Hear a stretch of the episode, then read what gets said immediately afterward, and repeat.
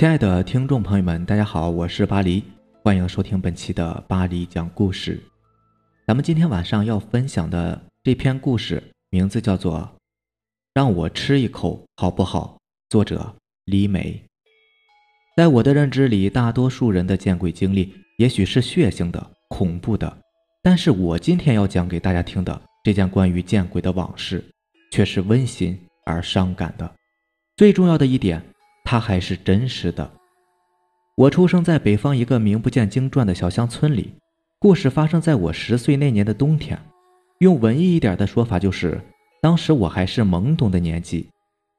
大多数八零后的童年都是一个物质条件匮乏的年代，小孩子们的世界里只有满目的绿色和泥土的颜色。那时候，女孩的游戏似乎就是过家家，抓一把野花野草，你当爸爸，我当妈。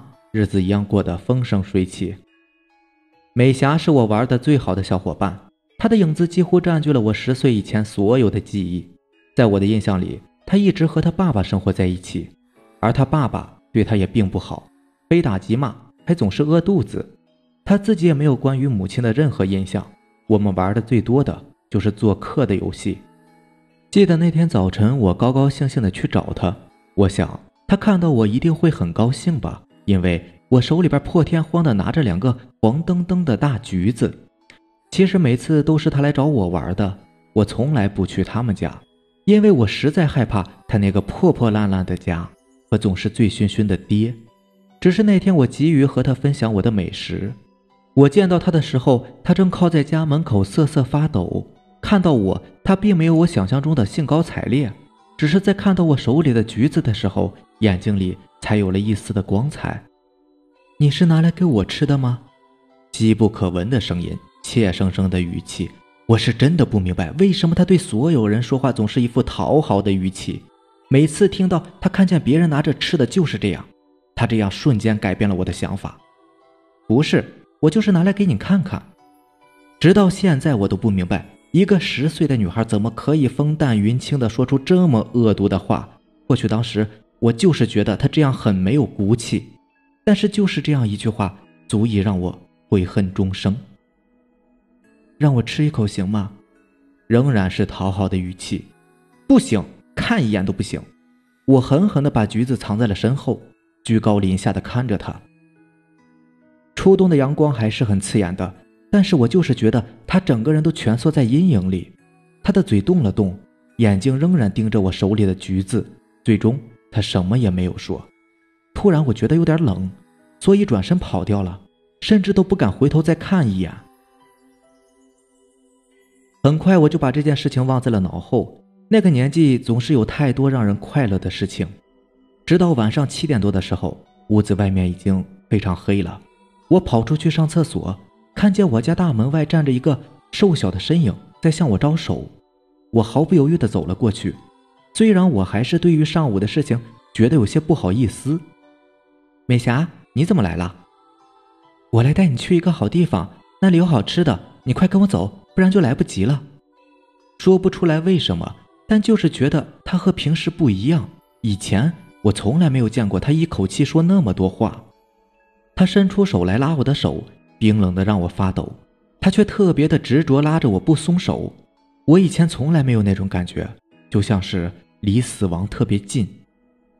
后来发生的事情是听爸爸给我讲的。他看见我好半天没有回来，就出去找我，结果发现我躺在大门口昏死了过去，浑身烧得烫手。就这样，我在床上躺了三天三夜，用尽了办法也不见退烧。当晚半夜的时候，爸爸听见外面很吵，出去半天回来告诉妈妈，美霞死了，大概白天中午的时候就死了。因为他爸爸回来发现的时候已经凉透了，别人都猜测大概是饿死的吧。家里稍微值钱的东西都被他爸换酒喝了。美霞经常是一天都吃不上一顿饭。美霞的死被村子里的人传得神乎其神。有人说发现她尸体的时候，她眼睛里含着泪；有人说她死的时候是睁着眼的，因为心怀怨恨。美霞死后的第三天早晨。早起的村民发现他爸爸冻死在马路上了。有人说他大概是昨天晚上喝醉回家，睡在路上冻死的。就在那天下午，我奇迹般的醒了过来。妈妈红着眼睛告诉我，我再这样下去，家里人都准备后事了。我摇摇头，告诉他我没事，因为我知道美霞最终还是放过了我，尽管她心怀怨恨，但是她还是善良的。我以后的人生一直都要背负这个沉重的包袱了。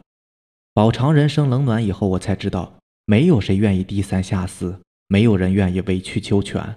我的年少无知，间接害死了一个小女孩，她的人生甚至还没有开始。我不知道当时我的拒绝让她有多么失望。以后的日子里，我再也没有吃过橘子，因为酸，心酸。下面这个故事的名字叫做。秤砣掉水里了。作者：红尘求渡。这个故事很老了，被村子里的老人传了又传，传到我这里有没有改版就不知道了。我就把我听到的这个故事整理一下，跟大家分享一下吧。早些年黄河发大水，在河南老家，很多村子都被淹了，村与村之间的交通工具也由牛马变成了小船。这对生活在平原地区的老百姓来说实在是太不方便了。有些朋友会问：村子和田地被淹了，人们吃什么？吃啊，吃什么？据老人说，吃菱角、吃藕、吃鱼，吃一切水里有的东西。反正小麦、玉米之类的粗粮是吃不上了。想吃这些东西，要等货郎到村子里换东西的时候才可以换到。而货郎在那个时候也是非常受欢迎的职业。走街串巷的货郎很受欢迎，同样也很稀少。发了大水，货郎要去附近乡村做小买卖，也少不得坐船。咱们这个故事就是发生在一个货郎身上，虽然很短，但是绝对让人毛骨悚然。张货郎坐船去其他村做小买卖，摆渡的是一个老艄公。张货郎带的东西不多，但还是把小船放得满满当当。因为北方的小船毕竟不是江南水乡那种船，又平又稳。洪水过后一片汪洋，眼之所及不是露在水面上的树枝，就是被大水淹没的屋顶。老艄公摆渡的技术很好，船也很稳。张货郎也不是第一次坐船出去做生意了，可是当他望向浑浊的洪水时，也还是有些害怕。两个村子相隔并不远，划船不过半个小时。一路上，老艄公问东问西。和张货郎唠着家常，倒让张货郎心中安稳不少。眼看就要到地方了，张货郎长舒了一口气，身体动了一下，却不想一不小心把随身携带的秤砣掉到了水里。货郎做买卖自然少不了秤，秤也不能没有秤砣。当秤砣掉到水里的时候，张货郎几乎没有犹豫，便探出身子去捞水里的秤砣。这时候，眼疾手快的老艄公用船桨把张货郎探出的身子。打回了船舱里，张货郎很生气：“我捡我的秤砣，你打我干什么？”老艄公不置可否的说道：“你再看看你的秤砣。”张货郎看了看水里的秤砣：“我的秤砣怎么了？你的秤砣可以漂在水面上吗？”刚说完，抡起船桨朝着漂在水面上的秤砣打了下去，秤砣应声沉到了水里。反应过来的张货郎惊出了一身冷汗：“是啊，自己怎么没有注意到？”秤砣掉到水里之后，竟然没有沉下去呢。好了，以上就是咱们今天晚上要分享的两个小故事啦。接下来呢，再给大家讲几个咱们听友发来的故事。咱们的听友醉人呢，给咱们分享的一个故事。我家生活在农村，很小的时候，爸爸妈妈经常干活到深夜，所以我睡在我奶奶家。我奶奶家是巷子里最里面的一家，再后面就是河坑了。我奶家房子有两面都是河坑，另外两面是别人家。记得有一年夏天太热，我就跟着爷爷奶奶在堂屋，也就是客厅里面睡觉，开着门。当时我睡在中间，睡到半夜的时候就突然醒了过来，一睁眼就看到我身上趴着一个女人，当时是平躺着的，那个女人长长的指甲。长长的头发，忘了长什么样子，反正感觉有点像那种动漫里的女人。可当时我根本没有看过动漫，当时她就趴在我身上，跟我脸对着脸，我一下就哭了。爷爷奶奶都醒了过来，就把我抱了出来。我一直哭，一直哭。当时我大爷家就在我奶奶家隔壁，我大爷也来了，我奶奶和我大爷就一直骂，骂着骂着我就不哭了，然后在我奶奶怀里睡着了。第二次是在我奶奶家的东屋睡觉，反正也是到了半夜，就是突然就醒了，一睁眼身上就在胸口的位置站了一只羊，当时我特别害怕，但是那时候又长大了一点儿，就没有哭，闭着眼睛就那样不知道啥时候给睡着了。还有一次也是小时候过年那会儿要烧香，我太太一大早就在堂屋里烧香，那会儿我不懂事，就问我太太要。说我也要玩，我太太就给了我几根点着的，然后我太太又转过去烧香，我就拿着香转身玩儿。可我刚转过身，我后背就着火了。那时候天冷，穿的是做的那种棉袄。我奶奶刚好从里屋出来，我还不知道怎么了。我奶奶看到，吓得赶忙给我脱衣服。我奶奶还说，幸好那时候早上刚起，还没有扣上扣子，不然再解开扣子就有点来不及了。这三件事情我一直到长大都没有忘。后来长大之后，我妈跟我说，半夜醒来看到的东西都是梦。可是我清楚的记得那不是。我妈说我棉袄着火，那是因为我不小心给点着的。可我奶奶不是这么说。而且当时我太太都转过身去烧香了，怎么点？这里再说一下我奶奶家的那个河坑。那个河坑小时候就听别人说不干净，而且里面好像出来过。鲤鱼精，我当时还有见过的，两条特别大的鲤鱼，红色的，从坑里面跳出来，好高。后来长大跟我妈妈说，我妈说没有，可是我记得以前小时候她还说过的，我都怀疑是不是我产生幻觉了，但是特别真实。我要是没有见过，怎么可能幻想出来模样呢？还有一次是我奶奶家扒房子，后来她跟我讲，说她在屋后那片地方睡觉。搬了张床，当时是夏天，我奶奶睡到半夜，感觉有人不停的晃她的床，把我奶奶也吓着了。不过晃了一会儿就没事了。再到后来我就长大了，有一次我也亲眼看到了一个东西，就在前段时间，当时是晚上，也就是凌晨的两点左右吧。家里面有事，睡得特别晚。我家养了一只猫，我妹妹特别宝贝那只猫。大晚上找不到猫，就说要出去找，看能不能给找回来。她胆子小，就叫上了我。然后我带头出门，当时也没有多想，一开门就看到门口的庄稼地里走过去一个白色的影子，说白也有点泛黄那种，跟人那么高的一个影子。后来我把这件事情告诉我爸爸，我爸说是狗，可是狗哪有那么高嘛？和人那么高的影子，米白色的，就走了过去。我赶紧关上门，到现在都还是记忆犹新的。咱们的听友是连着给咱们讲了好几个他之前的一些恐怖经历啊，不过其实也感觉也没有那么恐怖了。就像第一个故事，他说半夜醒过来，发现身上趴着一个女人，而且还是那种动漫的样子。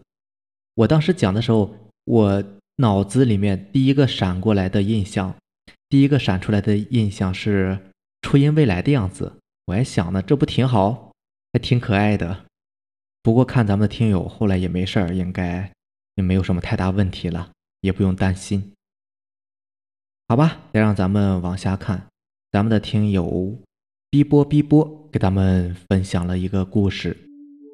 他说我小时候大概五岁左右吧，我爸出门打工去了，我妈带我在家。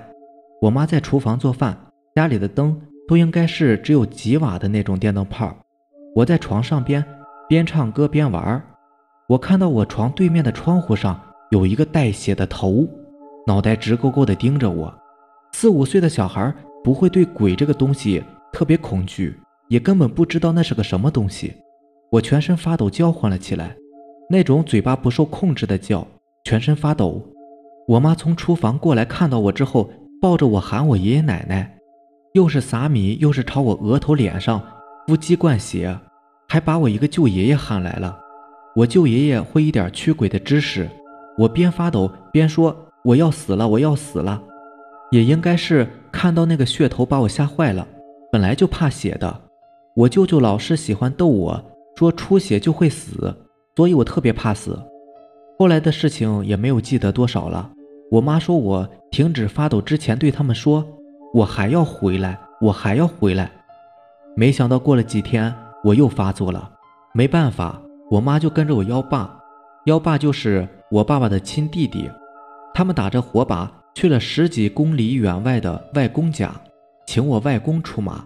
在半路上，我妈跟我幺爸还遇见了鬼火。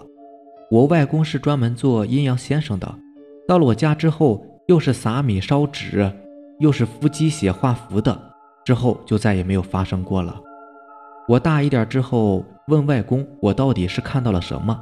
外公说我是撞到了山神老爷。我估计也是我外公怕吓到我才这样说的。我看到的那个东西绝对是个脏东西。我不是宣扬封建迷信知识，这所谓的迷信可是有几千年的传承，所谓的科学也就区区一两百年而已。谁都不能说迷信和科学哪个是对，哪个是错的。哇，你这个故事有点吓人呢，直接看见一个带血的脑袋，这要是我，我估计得这得是我一辈子的心理阴影了。行，那让咱们再看下面这个故事。咱们的听友小奇喵给咱们发来的一个故事，我跟你讲个事情吧，就发生在我身上的事，嗯，也算是灵异事件吧。就是我读九年级那会儿，马上要中考了，所以学校管得很严，每天晚上都要留堂留到七八点钟。然后是冬天，天黑的特别快，放学回家的时候，基本上就已经完全天黑了。然后那段时间，我外公去世了。爸爸妈妈回娘家去处理这件事情，然后家里面只有我奶奶照顾我，他要烧饭，所以不方便去接我，我就自己回家。我一直都是走小路回家的，因为走小路离我家特别近。但是那片小路可能是因为比较偏僻的原因，所以没有路灯，完全是黑的。后来小区居民反映学生走夜路太黑，就开始加装了路灯。就有一天晚上，我做梦，梦到等电梯。电梯来了，电梯中间还站着一只大黄狗，它不让我进电梯，我就去走楼梯，然后在楼梯里面遇到了我外公。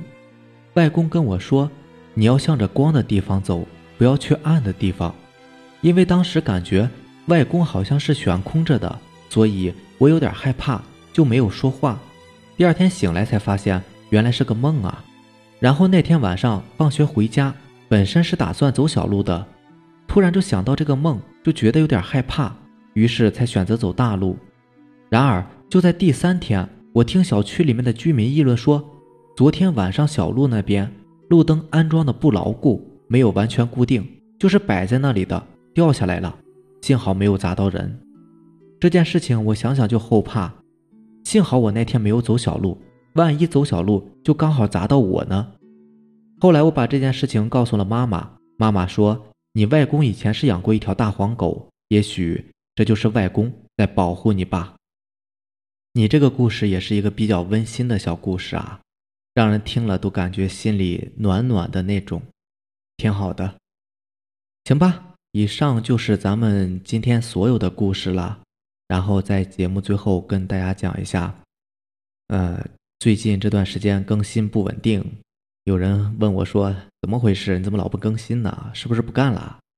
没有，讲着呢，讲的好好的，只是这些天确实有点忙，一直在剧组里面待着，没有出来，然后真的很累的，每天晚上每天也就睡两三个小时吧，整个人累的，有好几次我在开车的时候，我都有一种有一种想要感觉快要猝死的感觉，真的真的是累的不行。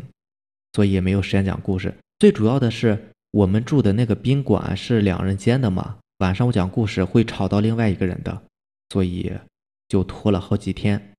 幸好这是一个小组啊，一共在北京这边拍，呃，就是在北京这边拍了没多久，拍了大概五天吧，然后北京这边就杀青了，去了广西，我又没有跟着去，于是就回家了，所以这才有时间跟大家讲故事了。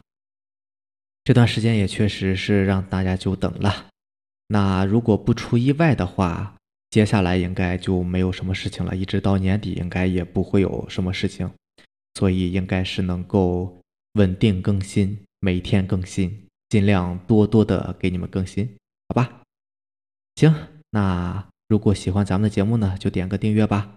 另外，如果你也有比较精彩的故事想要跟大家分享的话，可以给我私信留言，或者是加我的 QQ 微信四五七五幺七五二九四五七五幺七五二九。